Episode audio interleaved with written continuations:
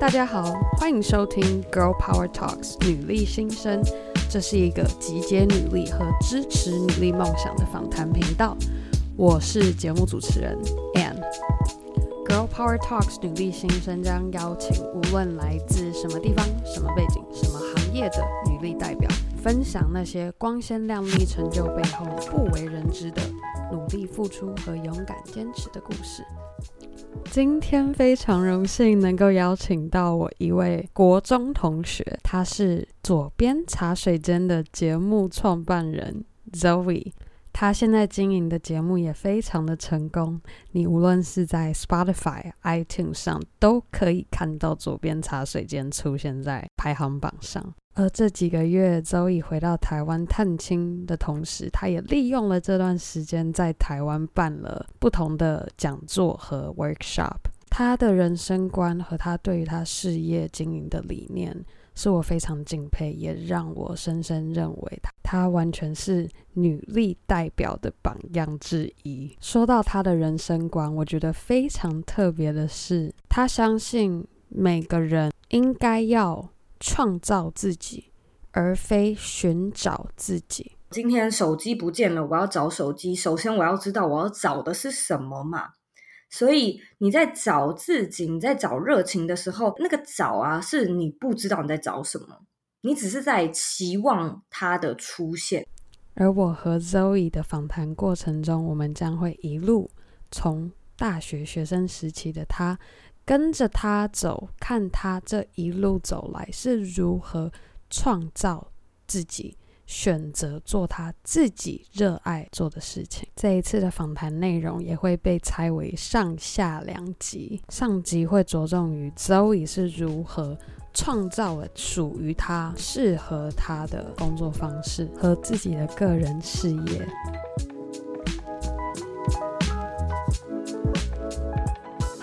非常欢迎左边茶水间的 Zoe 来到 Girl Power Talks 女力新生的节目，耶！Hi，Hello，很开心今天可以上上你的节目。我们先稍微介绍一下左边茶水间这个节目好了。左边茶水间其实现在已经一年了，然后它是一个 podcast 节目，那主要是在分享有关远距工作、自我成长，还有呃个人品牌经营相关的内容。就像刚说的，其实前阵子才刚过一年的生日，所以非常开心这个节目，呃，到现在有越来越多人的收听，跟越来越多来呃思考。这样的议题，我自己其实也是左边茶水间的听众。我真的觉得 Zoe 每一集的内容都不只是心灵鸡汤。我想你自己在做节目的时候，你也很强调说，希望。你的听众可以每一集的里面都会有一个 take away，是。那我也很希望我们这一集可以透过跟 Zoe 来聊，你是怎么从学生时期一路摸索到现在，你把本来只是你的兴趣，呃，做录音频这样的节目，结果现在你经营到今天，已经变成是你的事业，你的正职工 作。我真的觉得非常的厉害，所以我们来跟听众们分享一下，你学生时期的时候，你的专业就是做、嗯、呃行销吗？因为我觉得这个是因为你做的，你主要的节目内容就是在讲如何经经营个人品牌，然后甚至是你经营了自己的品牌之后，你又是用什么样的呃行销策略去推广出去？因为一个好的品牌，你没有方式去。分享给到对的客人，也会影响到你最终你这个品牌能不能够成功。是，所以你是不是因为学生时期就有这方面的经验，还是说你本来就有这样的知识，让你有办法做到今天这样？嗯、呃，其实不是哦。我相信很多，尤其是如果现在听众是大学生啦，我最近超常收到的问题，应该说一直以来都会收到的问题，嗯、就是要不就是现在念的科系不喜欢，想要去做别的事，但又没有技能；又或者是现在在做的工作已经做了一阵子，但是不喜欢，很想要转职，可是那个转的那个职，想要新的尝试，都是完全没有技能的，该怎么办呢？其实我觉得这完全不用担心啊，就是。嗯，只要在学就可以嘛，哪个东西不是在学就可以了。我以前一直以来都不是行销背景，也不是商管背景，事实上我是呃做服装的，嗯、做设计的了。然后为什么我开始来做像是这种媒体业？就是我其实自己是完全没有想过的。那呃，我最一开始的可能。工作的经历都是与与设计与视觉有关，从平面的设计变成了架设一个网站，所以网站的话呢，你可能就知道要更深的东西，例如说品牌的呃 branding 啊，品牌一系列的呃整个 user experience 要要怎么样去做设计，所以就是慢慢的沾到一点边之后呢，大概又呃测试了一阵子，觉得还是很感兴趣，所以就继续往下学，然后。呃，行销来的这块其实蛮半推半就的。之前的一份工作，呃，就新创公司、小公司，所以就是我我明明是那间公司的企划啊、编辑跟内容组，可是可能比较要一条龙嘛，人手不够，所以呢，我们可能就是。会说啊，那能不能够经营一下粉砖呢？能不能够就是来来分析一下行销数据啊？那我就想说，这些东西我还真不会，为什么会叫我来做？我不是一个设计人吗？我又不是行销人。一开始可能会有点排斥，可是后来就是半推半就的做了一阵子之后，发现其实还蛮喜欢的。嗯，所以我就是因而接触到，然后因而发现自己是感兴趣的，一直想要再学更多，然后遇到难的事情。会觉得说它是一个有趣的挑战，而不是一直很抗拒。所以我觉得听众你也可以去去观察一下你自己心里的感觉，就是接受一些挑战的时候，你的感受到底是抗拒的呢，还是觉得兴奋，就是激起、燃烧起你的动力那种感觉。然后慢慢的，你就会发现，那你不会的事情，就如同刚刚所说的，我们就再学就好了嘛。每一个人都是这样子做起来，是真的，我完全能够体会。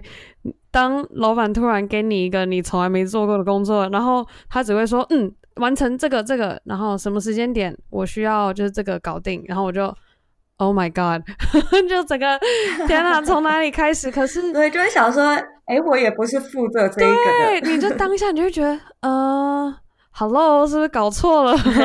但是其实你真的你硬着头皮下去做，可是你做完的时候就哎。诶结果你就发现，就像你说的，你发现自己其实对这行销这一块是有兴趣，嗯，然后越做，慢慢越做越多，你反过来看，其实发现，哇，我学到了很多。就如果我没有尝试去接受这个挑战的话，嗯，我可能。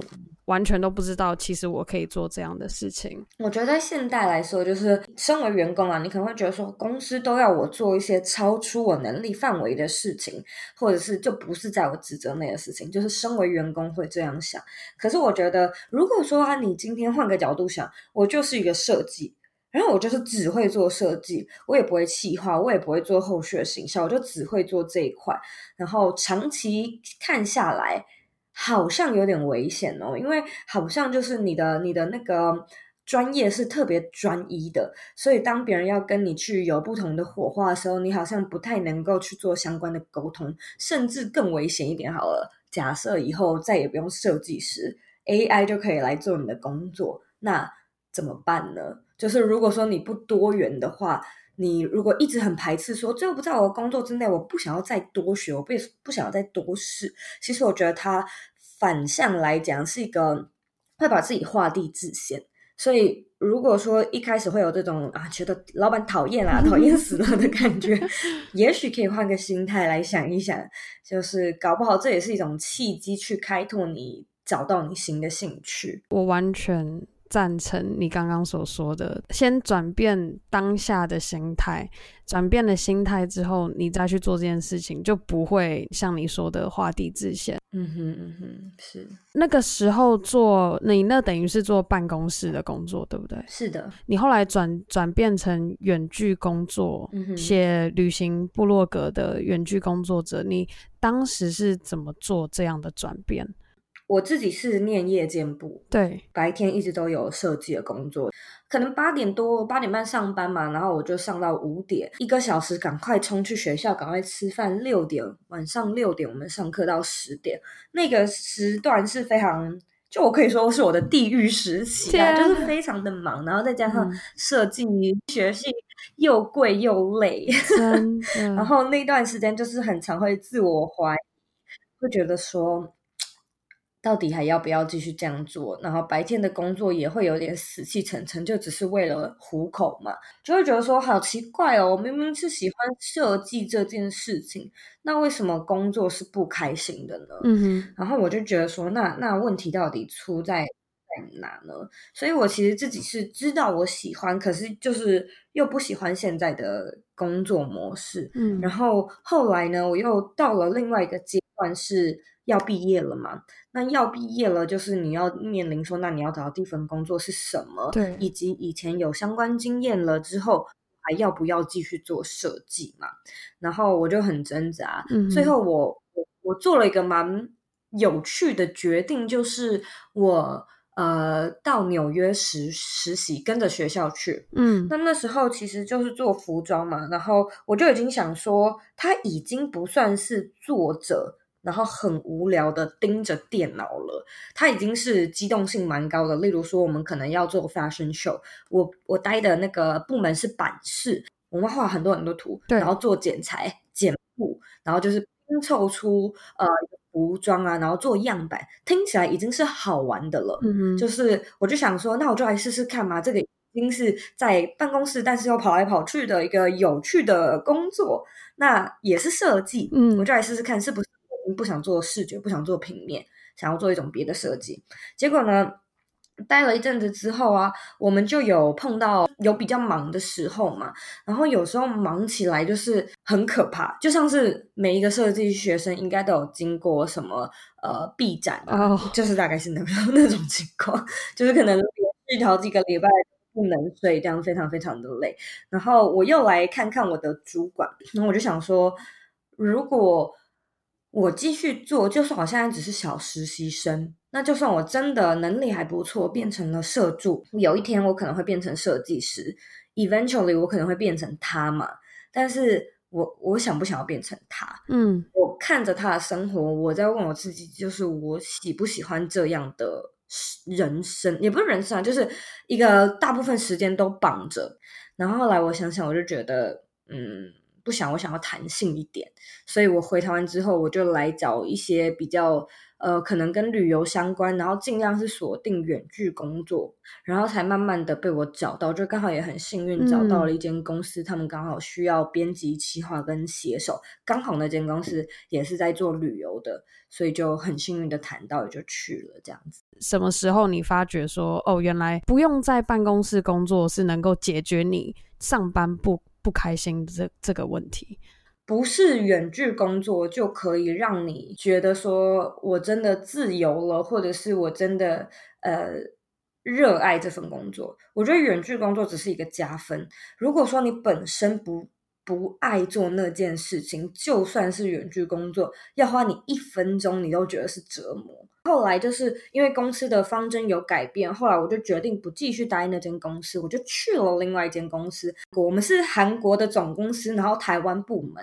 虽然说如果我们要去韩国也可以，可是如果我们在台湾的话，我们就是整个都 free，就是无论你要在哪，你要裸体工作也可以，没有任何一个办公室就对了。所以我那时候就以为说这是一个我梦寐以求的一个工作方式。然后可以看我爱睡到几点啊，然后看我爱几点睡，类似像这样子。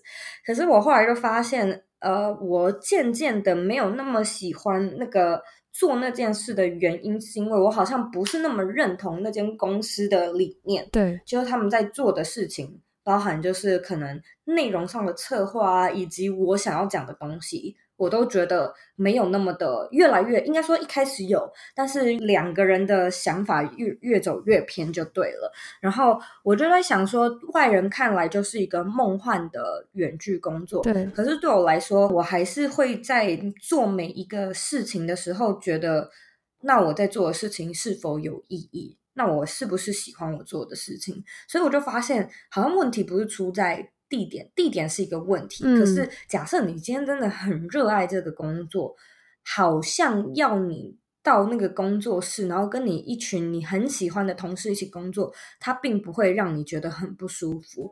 最不舒服的是你为了糊口，或者是你不认同这间公司的理念，然后你认为自己在做一个不是那么有意义的事情，自己不是那么认同的事情。经过大学出国到美国纽约实习，完成学业后出社会，开始累积他的工作经验。而这段时间，他也慢慢发现，其实他内心一直都有他想要创业的心，想要一个他可以做选择，他想要做出一个属于他自己的事业。而接着，我们来听听《左边茶水间》这个节目是如何诞生的。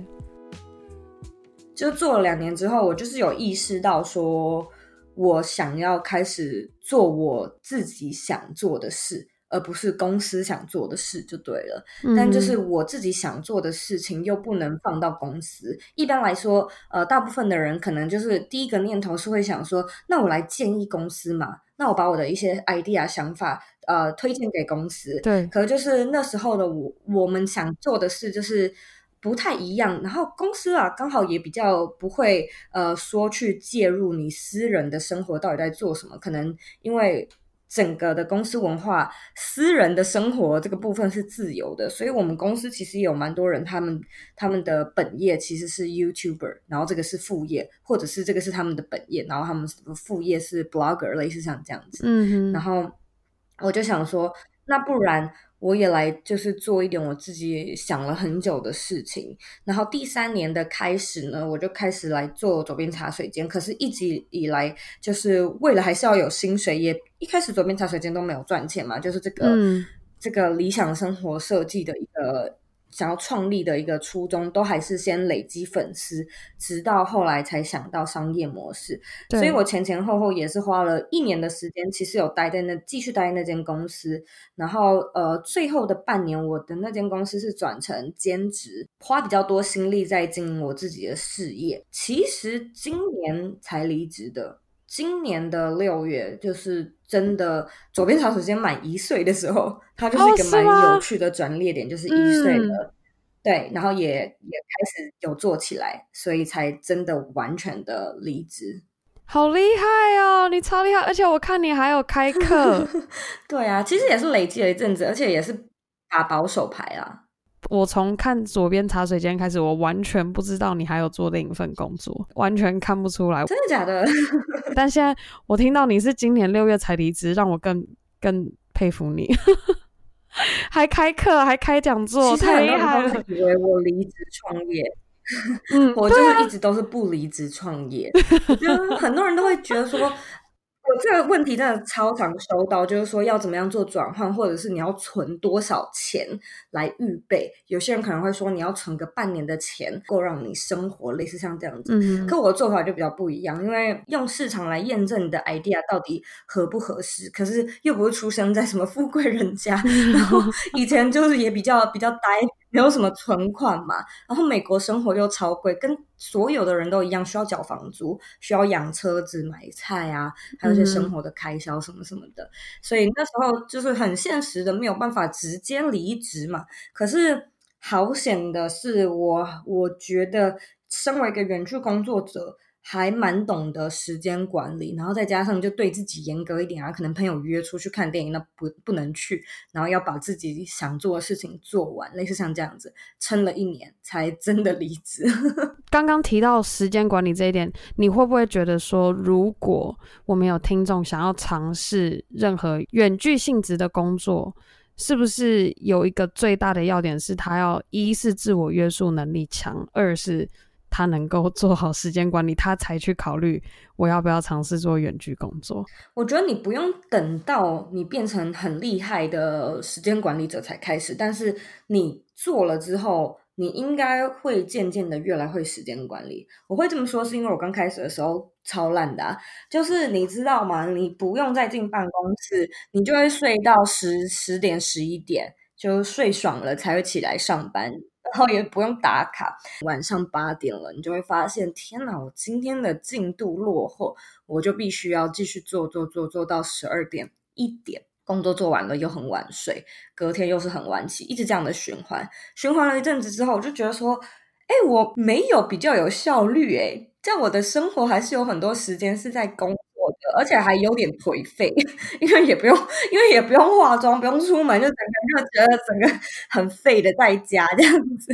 然后我就开始意识到说，这不是我理想的模样，也不是我想象中的一边旅行一边工作，全都是一直在家一直工作，然后还很还都不打扮自己。对啊，就很就很可能头都没有洗这样子，反正也没人看。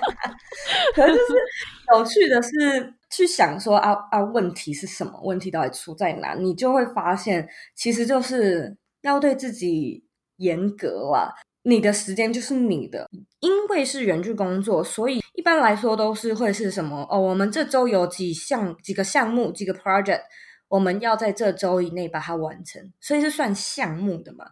那我就发现，哇，那这样子我好像可以去拆解，说我这礼拜一二三四五可以怎么去分配。所以后来我就想说，天哪，那我到底在干嘛？然后我就会开始尽量的规律一点，早点起。然后我的目标就是 aim for 两点或三点我就做完，我就不想要再做了。我要花其他的时间去做我自己想做的事，等于是鞭策自己。因为我觉得，当你的时间你可以掌控的时候，你才会比较珍惜它。然后。以前在公司的时候，其实不会特别珍惜自己的时间，因为你的时间就绑在那。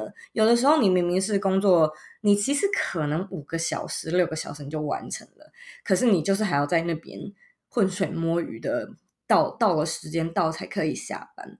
但是远距工作它不一样的就是，如果说你的效率好，那你就是值得被奖励啊，你就你就可以早一点去呃，等于自由了嘛。所以我就觉得。呃，时间管理这个部分，它是可以被学起来的，而且你会渐渐的知道说，你做哪件事情比较快，哪件事情比较慢，然后你更会懂得要怎么样安排事情的先后顺序。某方面也会让你更了解自己做事的方式。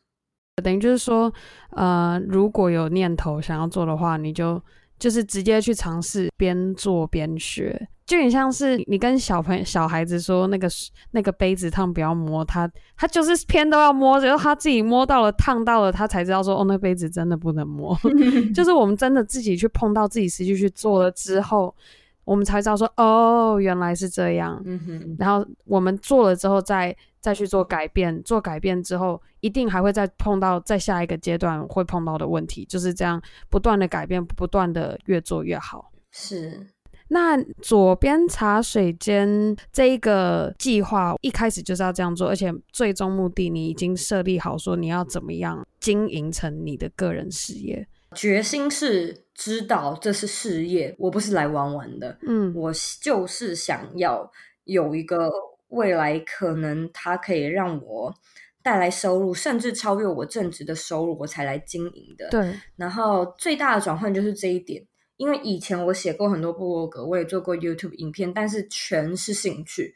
可是左边茶水间，它算是一个比较认真的计划，就是知道前期可能会没有赚钱，但是终极的目标已经确定。它比较像是以终为始的开始来经营，但是呢，并不是在一开始的时候就知道到底要用什么获利。你可能想是想得到啦，你想得到说你可以做业配，你也知道你可以啊找到赞助商啊，或者你也知道说有一天要开线上课程，有一天甚至要办讲座。但那个内容里面到底是什么？其实花了大概半年的时间摸索，包含说你真的知道你的观众是谁，以及他们到底要什么嘛？所以就是有点一半一半啦，知道也不知道。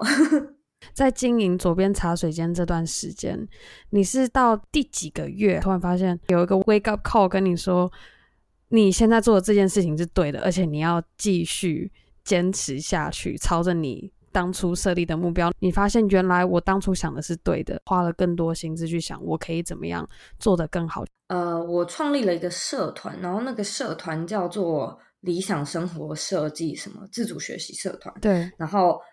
我还觉得名字取得很烂，想说可能都不会有人加入吧。但是那个时候就是陆陆续续有人加入，因为到处我都有在分享文章，然后找其他的来宾上节目，所以就是口耳相传。然后那时候呢，呃，有一个 wake up call 是一千人破一千人的时候。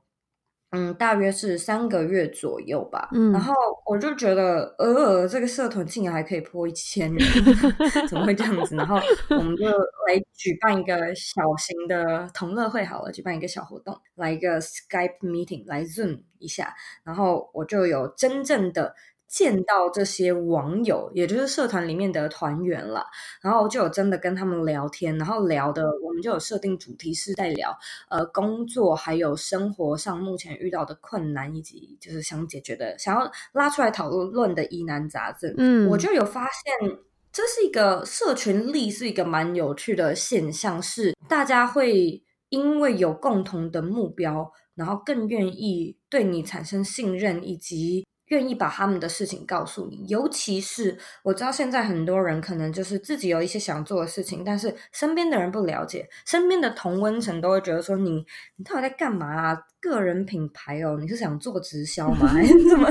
然后或者是说身边最亲密的呃男友或女友不认同你在做什么，嗯、然后你就会觉得很无助。或者是想找人讨论，身边又没资源，然后呢，现在就发现有一个明明我们都不相识，甚至在现实生活中连一面之缘都没有的陌生人，竟然可以就是在一个线上的社团里面掏心掏肺的，真的讲出呃目前在生活中不能跟别人讲的那些遇到的情况，这个是一个很值得被关注的一个重要的因素，因为它就是很有凝聚力。那我就想说，这股凝聚力一定要进啊、继续让它烧下去。因为凝聚力来了，信任感也会来。那最终的转换，产品的转换，以及你到底会不会买一个东西，都取决于你信不信任这个商品，或者是卖你的人嘛。那我就有意识到说，那其实。这个社群它就是在展现一个信任，那表示我某种程度上面至少是被肯定的。那那时候我是大概也是在那段时间就发现，很多人是那种对未来规划啊，或者是人生职涯啊，或是未来蓝图非常迷惘的这些关键字一而再再而三的重复出现，所以我就觉得，那我应该可以就是。去计划一个比较实在的，而且比较有系统的线上课程，来试试看，试卖看看，就再来验证一下，说这个到底有没有人要买单。嗯，超棒的，谢谢，我觉得你真的超厉害。谢谢谢谢。我相信一年前的你给左边茶水间设立的目标，跟你现在站在这现在这个位置给左边茶水间三到五年内的目标，肯定。形式上还有那个 level 一定有差别。那我想听听看你现在对三到五年内左边茶水间的目标是什么？嗯，就是我事业心一直都蛮强的啦，所以我也很希望说这个东西到底有没有机会成为一个呃未来的主流，嗯，或者是改变一个社会习惯。因为毕竟，嗯，Annie 之前在美国，所以知道 Podcast 美国是很盛行的。对，就像是现在台湾的 YouTuber，还有每人人都有 blog。对，你爱写你就创一个皮克邦，你就可你就可以是 blogger，类似像这样子的概念。然后 Podcast 是在美国人人都可以是 podcaster，可是在台湾还没有嘛。然后这一年来，我确实是陆陆续续听到人家说，是不是也可以来尝试听听看 Podcast。或是我是不是可以来做我自己的 podcast 节目？然后我就希望说，会不会未来有机会，它可以是一个呃，由我还有一群早期采用者带领的一个趋势吧。就是它可不可以成为一个呃使用者的习惯？因为现在就是没有听音频的习惯嘛。对，现在比较流行的可能还是 YouTube。因为这个东西要是一成为主流的话，它就会有创造就业机会。例如说，就会有人，呃，有有科技公司开始想要设计一个好用的听音频的 App，适合台湾人的 App，嗯，然后也有更多人，就是呃，或者是更多厂商会因为听众多，然后呃人潮就会多嘛，投入的广告的几率也会大，就像是 YouTube，现在到处都有广告，对，那是因为看 YouTube 的人很多，所以厂商不怕没人看到。所以他还可以去估计那个效益，可是音频就是现在还是很少，所以那个效益怎么样都不会说呃可以 scalable，但未来有没有机会说，诶，这个东西就是哇，真的它变成就像是 YouTube 一样？我觉得这是我蛮想要尝试看看的。以及我自己的课程，可能就是也是希望在这个当中扮演一个重要的角色，去帮助那些就跟我一样想要 一边工作一边旅行的人，而且想要做自己热爱的事情的人。这完全是我觉得你必须要当 Girl Power Talks 女力代表的原因。你的各个特质完全就是个女力。谢谢。好啊，我和 Zoe 的上集访谈内容就到这告一个段落。如果你喜欢 Girl Power Talks 女力新生，千万别忘记分享给你的亲朋好友们，让我们一起分享女力精神，听听女力代表们激励人心的故事。也别忘记在 Spotify、iTunes、SoundCloud、Google Play 任何可以收听 Podcast 的地方。关注 Girl Power Talks 女力新生这个节目，而听完今天我和 Zoe 访谈内容的你，如果对 Zoe 的节目《左边茶水间》有兴趣的话，也都可以在任何你收听 Podcast 的地方找到她的节目内容。下集我和 Zoe 将会聊到。结婚后的他是如何平衡事业和婚姻的关系，还有更多 Zoe 的人生观和经营事业的分享。那我们下次见喽，拜。